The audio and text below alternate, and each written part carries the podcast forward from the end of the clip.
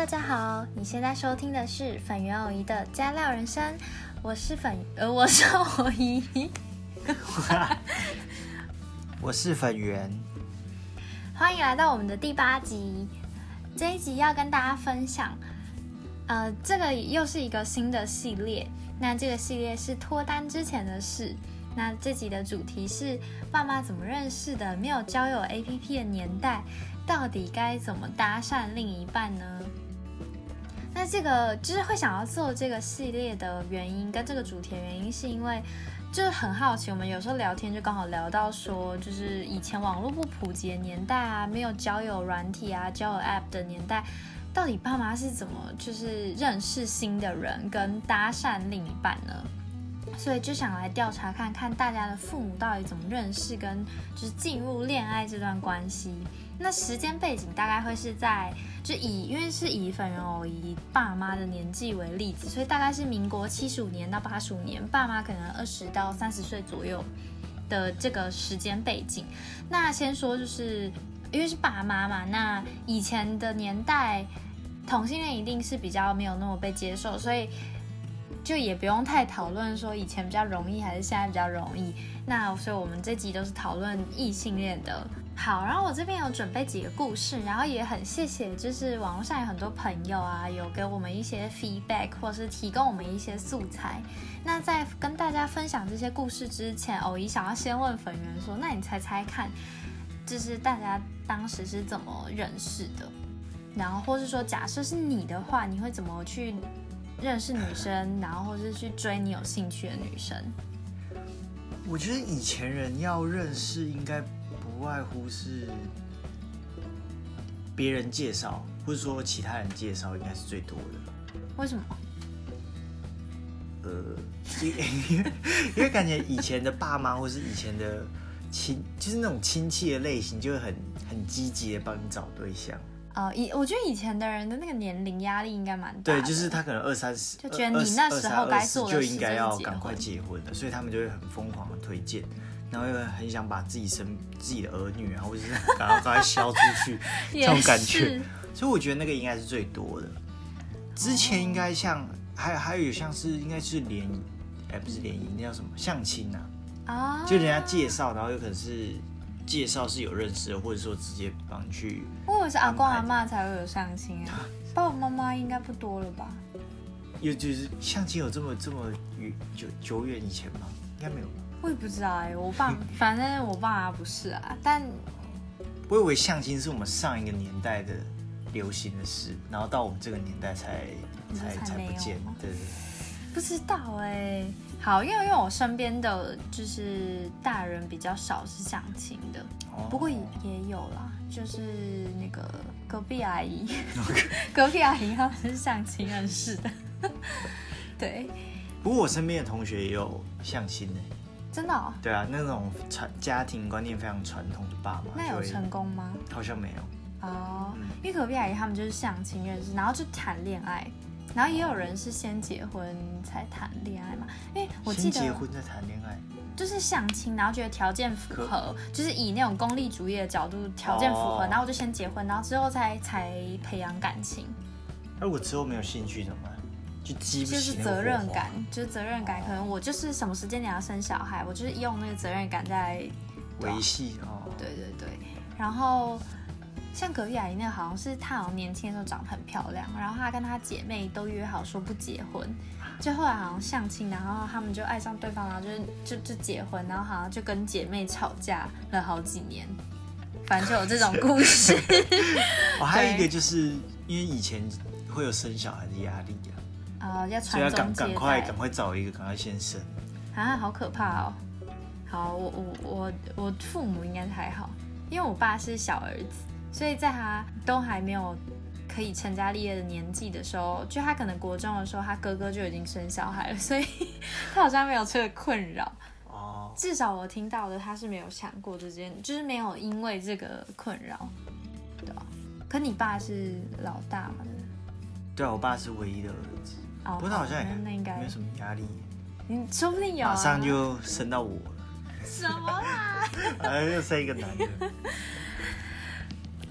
可 可是说不定妈妈有压力啊。哦，妈妈应该对啊，妈妈如果第一，因为我妈第一胎是女生嘛，嗯所以应该是有婆家的压力。啊，好可怜对啊，哦。就是蛮蛮辛苦的。那我以后会有压力吗？应该不会吧？你怎么知道？没有啦，因为现现代人差不多少少生嘛，生个一个两个差不多啊、对啊，我觉得我爸妈应该是不会不会有什么，好可怕、啊。他们有应该也不会讲出来，所以你也不会知道。我可以感觉得到啊。好啊，没关系，还早，不一定是你嘛，对不对？好啦，不是。好，那大家也可以想想看，然后等一下听听看有没有跟以前的，那也可以问问看爸妈到底都怎么追到另一半的。好，第一个故事分享的，我们要帮那个男生跟女生取名字，你来帮男生跟女生取好了，英文名字、中文名字都可以。女主角要叫什么？随便喊一个。静香啊，静香，那男生嘞？小明啊，小明哦，好，还有静香跟小明。好，但是故事呢是发生在小明高中的时候，然后静香比小明大一点点，应该是大个两三岁左右。然后呢，当时很流行参加救国团，当时的年轻人很流行参加救国团。那静香跟小明刚好那一次都不约而同参加了一次救国团，但当时还没有特别对对方留下印象，然后就是很多人可能有互相留电话之类的。然后过了一年左右，静香就突然主动打电话给小明说：“诶，你可不可以去救国团中心那边帮我拿活动简章，然后拿给我，然后我们一起报名下一次。”然后小明就想说：“哦，他刚好也没事，也没想太多，就。”就下课，高中读夜校，然后呃不是下课，还没上课之前就赶快去拿了救国团活动简章，然后给静香，然后就开始断断续续的联络，然后也一起去参加了很多次救国团的活动，然后后来就是这个算是静香追小明的故事，对，然后静香就是都比较主动的去约男生，然后或者说给可能那个年代男生还是比较有大男人主义，那静香就是。呃，在我们看来，有点像是把小明当工具人，就是各种请小明帮忙干嘛、啊、接送。对对对对对，可能小明那时候在呃台北的一座山上读大学，他就常常叫他翘课，然后出来帮他跑腿啊什么的。那男生一开始是觉得哦，好像有那种展现男子气概，或是好像很有用的感觉，但后来当然会觉得说，嗯，你是不是在把我当工具人？反正就类似这样子。反正他们也是在一起了非常多年，大概是这样。那在这之中，他们也没有非常明确的说我们就是男女朋友这样，但好像就是默认这件事，就没有一个非常明确，像我们现在有告白的时间点，对。好，大家会不会觉得这个故事有点平淡啊？我感觉好像没有什么起承转合。出去之后手就牵起来，然后就是，应该是，我也不太清楚。好，要讲第二个故事，那你也帮他们取名字好了。男生要叫什么？小夫啊，小夫，然后女生呢？阿珍哦，好难听啊！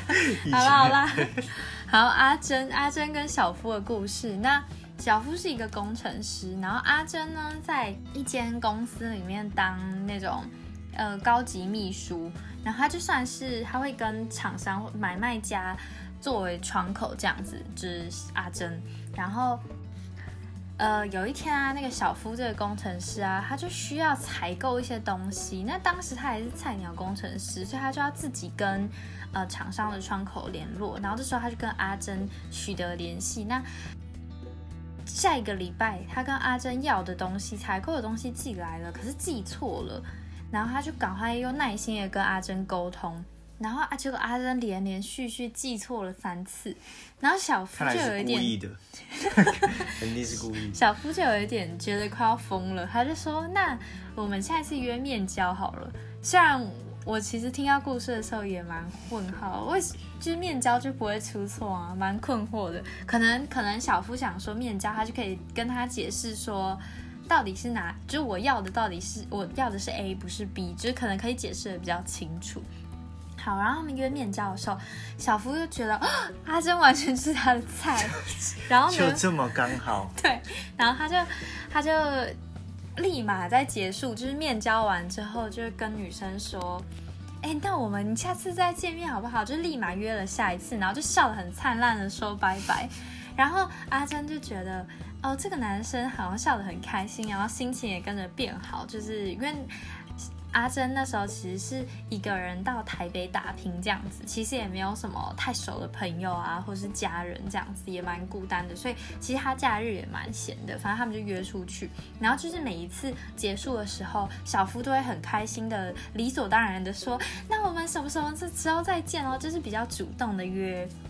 阿珍这样子，那阿珍就会就是也都很害羞的答应这样，然后后来确立关系是，就是有一次，嗯，阿珍跟小夫一起过马路，然后那个时候阿珍还不太清楚说到底小夫有没有喜欢她，然后突然小夫就很不动声色的突然牵起她的手，然后后来他们就非常明确的是男女朋友的关系这样。对但是一开始在一起的时候，因为阿珍就是还算长得还蛮漂亮的，然后还蛮多人有追她。以前可能还有一些嗯人，就是例如那时候好像很流行，不知道张信哲还是谁，就歌星那个时候的歌星，反正就有一些比较经典的歌手。然后呢？演唱会就是票很难抢，然后那个时候还有男生特地去抢了，不知道张信哲的票还是谁，反正就是那种等级的，还是张雨生啊，反正就是那种等级的歌手的票，然后去追阿珍，但阿珍没有答应，因为他就不喜欢很油的男生，他那时候就觉得感觉，呃，小夫就是工程师啊，很。就是很勾引的样子，很老实什么的，对。但当时他跟小夫在一起的时候，他其实很紧张，然后他就还试探性的问了同事说：“哎，你觉得那个小夫这个人怎么样？”因为他们是厂商跟就是厂商之间互相都大概认识，就大家都知道小夫是谁。其实那个时候大家还不知道他们在一起了。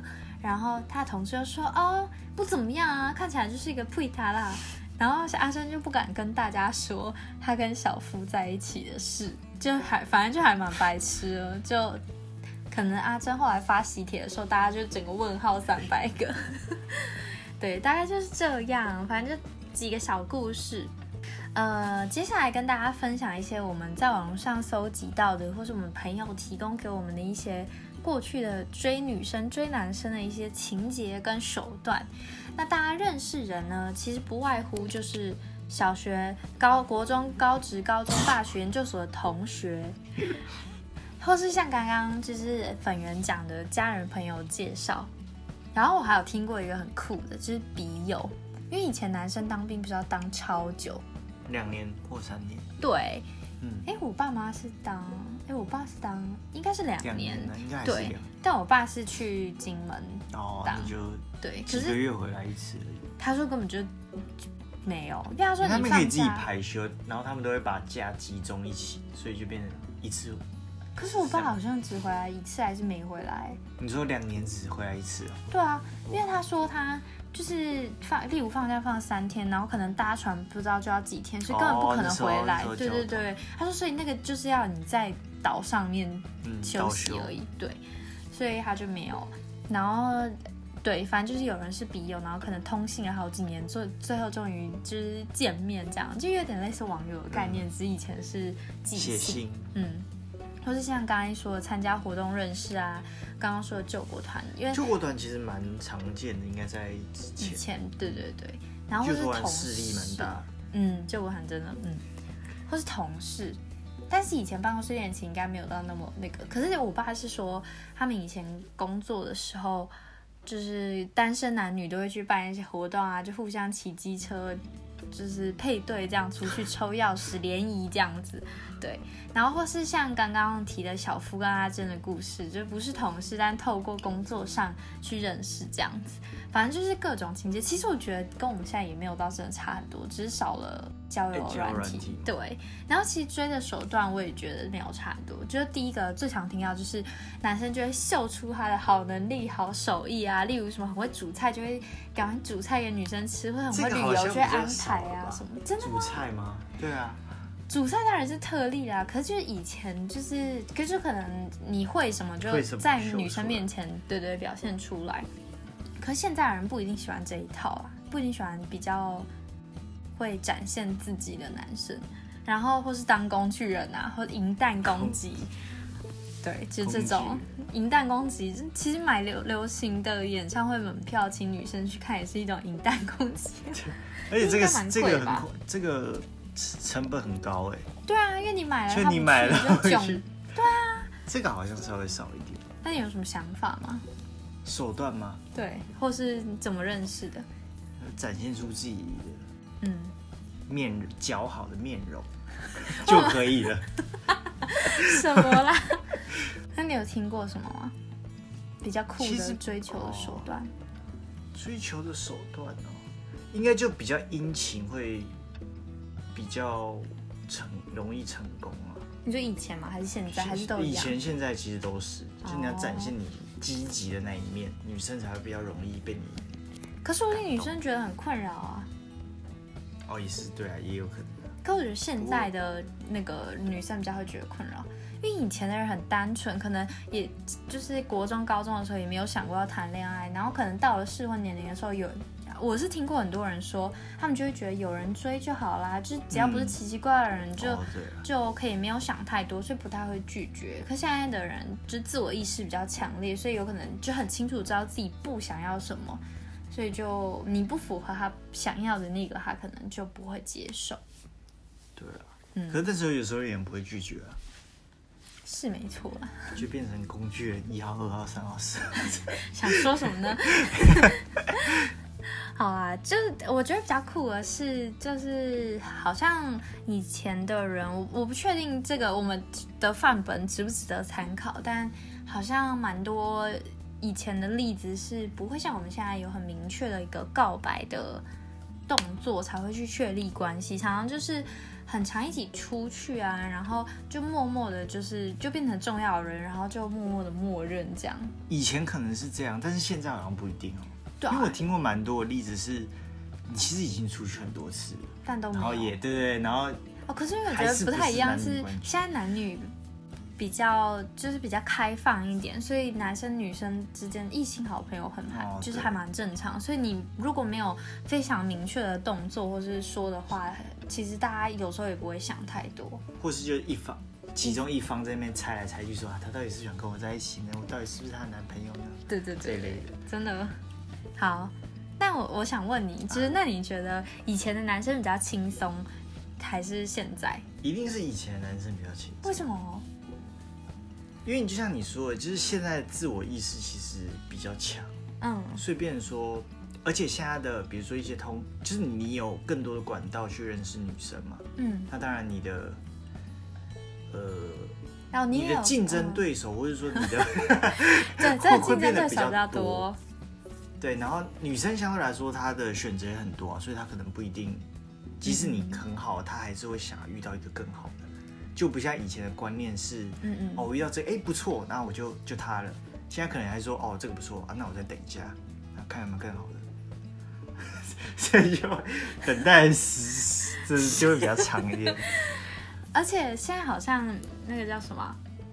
其实现在你要献殷勤的方式又变得很多，对，所以就女生觉得你只是送东西就觉得你太无聊，嗯，或者说你只是一个富暴发户，就是用钱，还要有创意什么，然后要有创意，然后又要给人感觉到你的用心的用心，然后又要又要怎样又要怎样又要怎样，哎，抱怨也太多了吧？哎，我们骑车你好像对我从来没有啊，还好 吧？出去玩吃个饭，然后。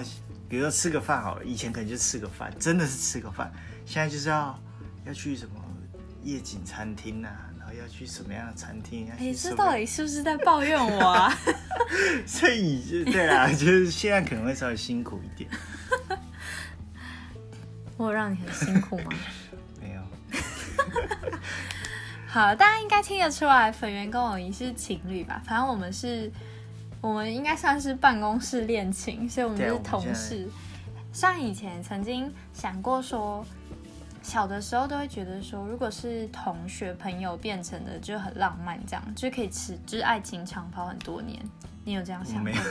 小你就觉得随遇而安，好吧？以前是会觉得不要是同学，会比较好，或是不要是同事，因为因为就是你分开了，其实就会有点会尴尬，就是而且你会希望跳脱是就是彼此各有生活圈的时候，就是朋友圈的时候会比较。可在一起的时候，这样就比较方便啊。哦，对啊，就是比如说平常见面啊，或是对对对，你也不用试图想要融入对方的，就至少已经有一个群体是有交集的，对啊。那你觉得，如果是你在以前的话，你最想用什么样的方法去认识新的人，跟遇到有兴趣的人的时候，你会怎么去搭讪？还是你会比较草食性，就等人家来？啊，我觉得我如果我生活在以前，可能单身一辈子。因为我觉得以前其实以前关用关系是一个最主要的方式，就比如说介绍嘛，人家介绍，或是说同学同事之间的关系。那你要真的去陌一个陌生的环境，或者说你真的去认识一个陌生人，嗯，然后变成走到最后是比较困难的。所以我觉得以前应该还是那种同学，然后发展成发展到最后，会是。我比较喜欢的方式，也相对比较轻松一点呐，因为毕竟你在读书的时候，你买你有一些多余的时间去，嗯，去谈恋爱吗。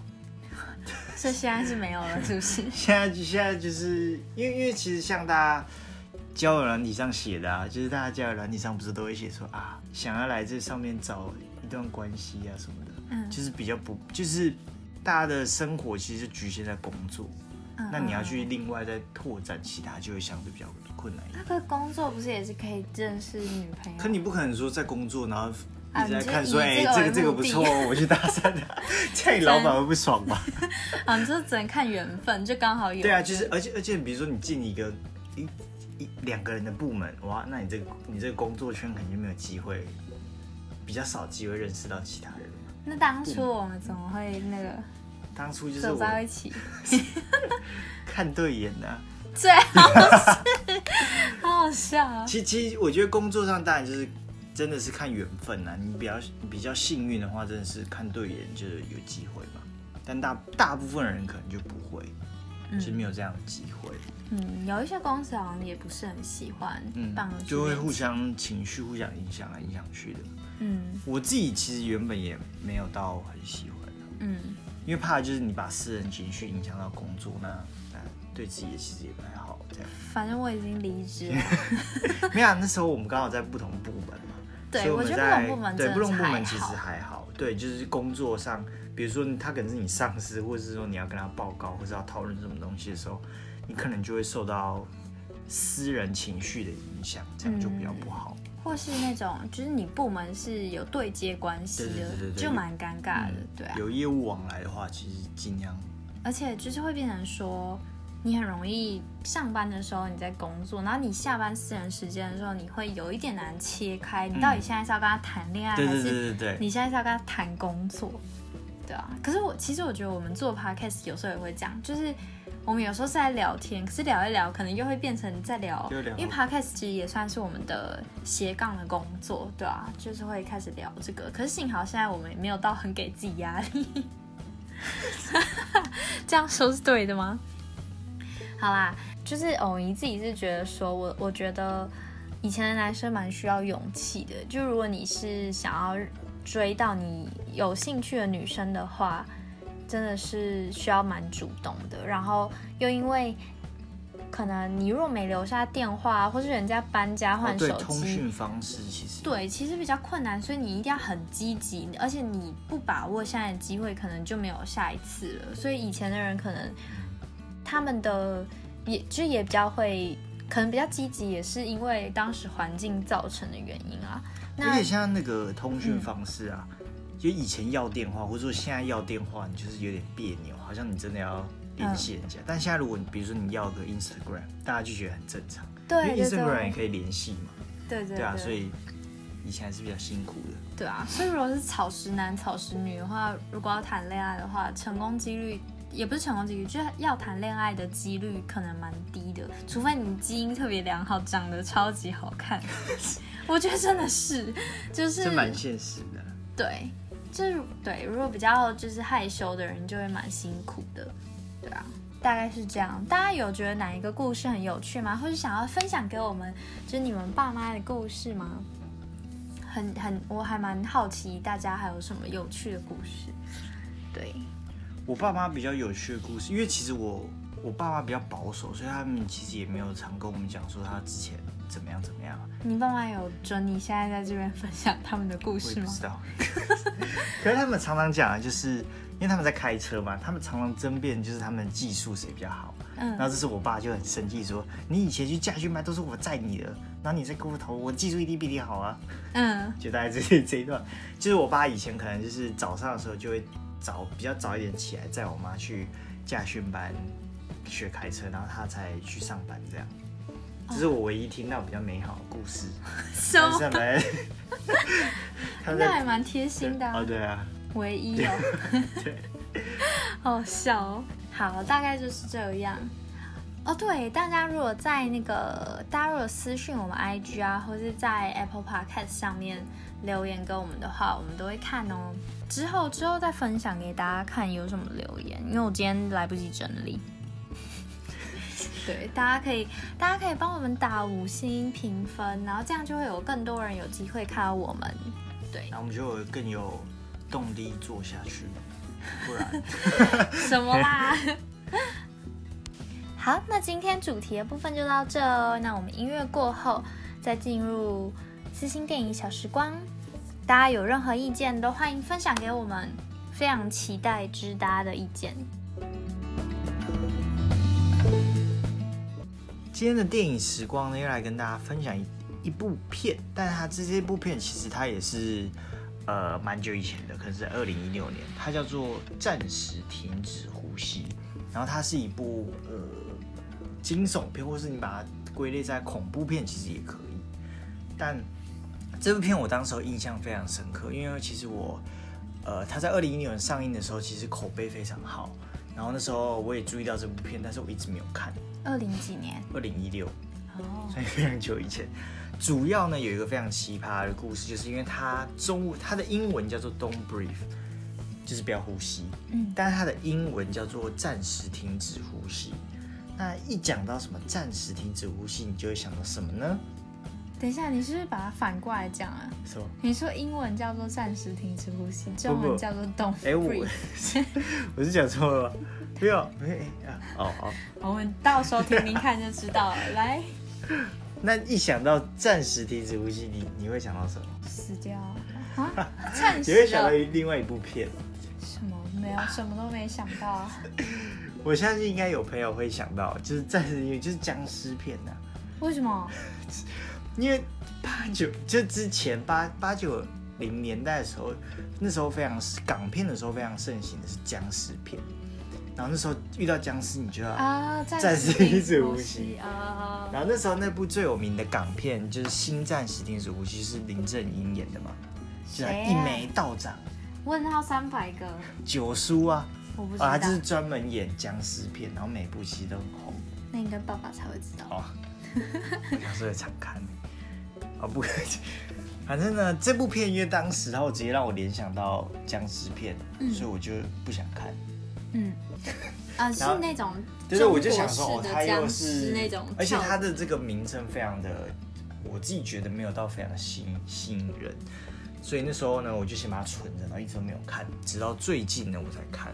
但看了之后哇，就觉得这部片其实蛮值得推荐的。原因是呢，它的，嗯，它跟我们上一部推荐的那个。哎，忘记那那部惊悚片其实类型差不多，因为它的故事内容非常的简单。你是说在医院那个？对，哎，不是，在就是一群人被困在一个民宅一个公寓里面，然后不是医院啊，那个那叫什么什么死亡直播？对对对，绝命直播还是死亡直播？就那部，对对对，那部片其实差不多。原因是因为他们的内容都非常的简单，因为你单看内容，其实你看预告的时候，你就会知道它整个大概在演什么。那我接下来会有稍微，应该说一部分剧透了。也就是说，它其实内容就是三个年轻人为了赚钱，所以他们就跑到一个民宅去偷窃。然后这时候呢，他就遇到夜魔侠。夜魔侠，好，看来你没有 get 到这个点夜魔侠是什么？啊。应该有人猜到，就是用夜魔侠这个比喻到底是为什么？夜魔侠其实是非常早期，就是我可能我小时候的最出来的超级英雄，嗯他就是夜魔侠。但他的特色就是他是盲人，嗯但他武艺非常的高强，嗯然后也是帮忙伸张正义。嗯那 为什么这部片要用夜魔侠做比喻呢？就是他们去抢的那个民宅的住的那个人呢，他是一个瞎子。嗯，但是呢，他虽然是一个瞎子，但他是一个退伍军人。然后哦，他除了眼瞎之外，其他什么听觉啊、感觉啊都非常好。对，所以他们那时候就想说，哦，这应该是一个就是 easy money 的那种感觉，就是抢完，嗯嗯嗯因为是一个盲人嘛，他已经很简单就可以抢到。但是发现他们进去之后，就是他们噩梦的开始，因为他们被锁在那个屋子里面出不去，然后又是这个武艺高强这个盲人，在房间房子里面到处追杀他们三个人。好恐怖哦！他们就马上变瓮中之对对对，鳖啊他们 就是要屏，就你在看这部片的时候，你其实你会屏着呼吸看，因为他们的这个跟上一部片一样，就是他们制造这个惊悚的氛围呢，这部片是非常成功的。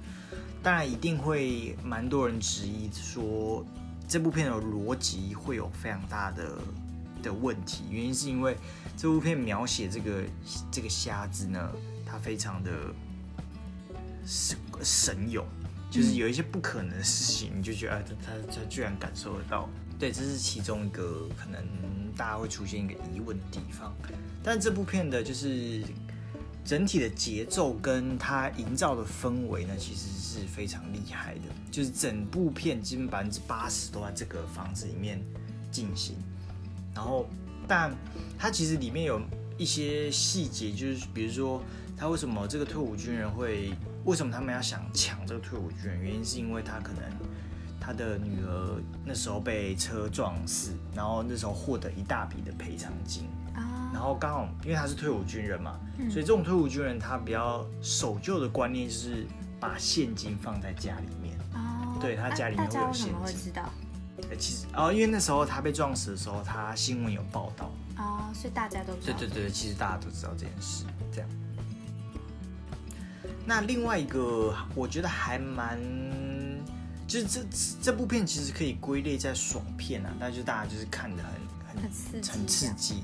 但其实里面，比如说，如果你特别注意到它的背景的时候，你会发现它有讲一些东西出来。比如说，这部片的城市背景在底特律，那底特律从可能从，因为我们知道就是汽车城嘛，但是它一路没落下来，然后就是变成这个城市里面就是变成很像是那种死城一样，那里面很多帮派，然后里面的医疗啊或是警警力是非常的缺乏的，对，所以里面犯变变成它是一个犯罪城市的感觉，嗯，对，所以那时候这三个主角的背景，其实在开头的时候，电影都有稍微介绍一次，就是他们为什么会选择要去抢劫，原因是因为他们就是想要离开这个城市，嗯，对，因为这个城市其实已经不是一个繁荣啊可以发展的城市，所以对，所以他们这样的背景下才会有这个故事的产生，这样，也是蛮悲伤。对对对，你有去过底特律吗？哎、没有哎、我只有去过那边转机，要去那个 Syracuse 的时候，哎，应该是底特律吧。反正就先飞到日，先飞到东京，然后再从东京飞到底特律，然后再换小飞机飞到雪城那边、Syracuse 那边。就是要转国内转机。对对，呃，其实里面有一些，比如说我觉得还蛮有趣的，就是三个主角嘛，那一定是有两个一男一女是主要的主角，另外一个就是一个配角的感觉。领便当。对，领便当，他在一开始就领便当了。那这我觉得这个设定蛮有趣的，就是当第一个配那个领便当领完便当之后，他被他被这个盲人杀死的时候，其实整部片才会进入到一个高潮。原因就是这样，哦，你发现这个盲人非常厉害，就是他可以把人家杀死。对，然后这时候整部片才会开始恐慌紧张起来了。当然，时不时就会出现说啊，你从你从后面拿一个武器敲那个盲人的头，就整部片就结束了。就你会有这样的逻辑，这个想法。嗯但如果这样做的话，就就不用不用拍不用 就不用演。好，最后呢，因为这部片当时候也是一个低成本创造非常高票房的一个电影的代表，所以那时候也是大家蛮受欢迎的。那大家在看这部片的时候，其实可以去特别去看一下这个饰演盲人的这个男星，因为他表现非常精彩。真的，如果没有他这么么这么强强张力的表现，其实这部片不会营造出这么这么有感的一个氛围。所以其实也是他这个主这个盲人也是蛮厉害的。嗯，然后也推荐大家去看一下他们其中一版的海报。哇，那个海报其实非常的有张力，我觉得做的非常好。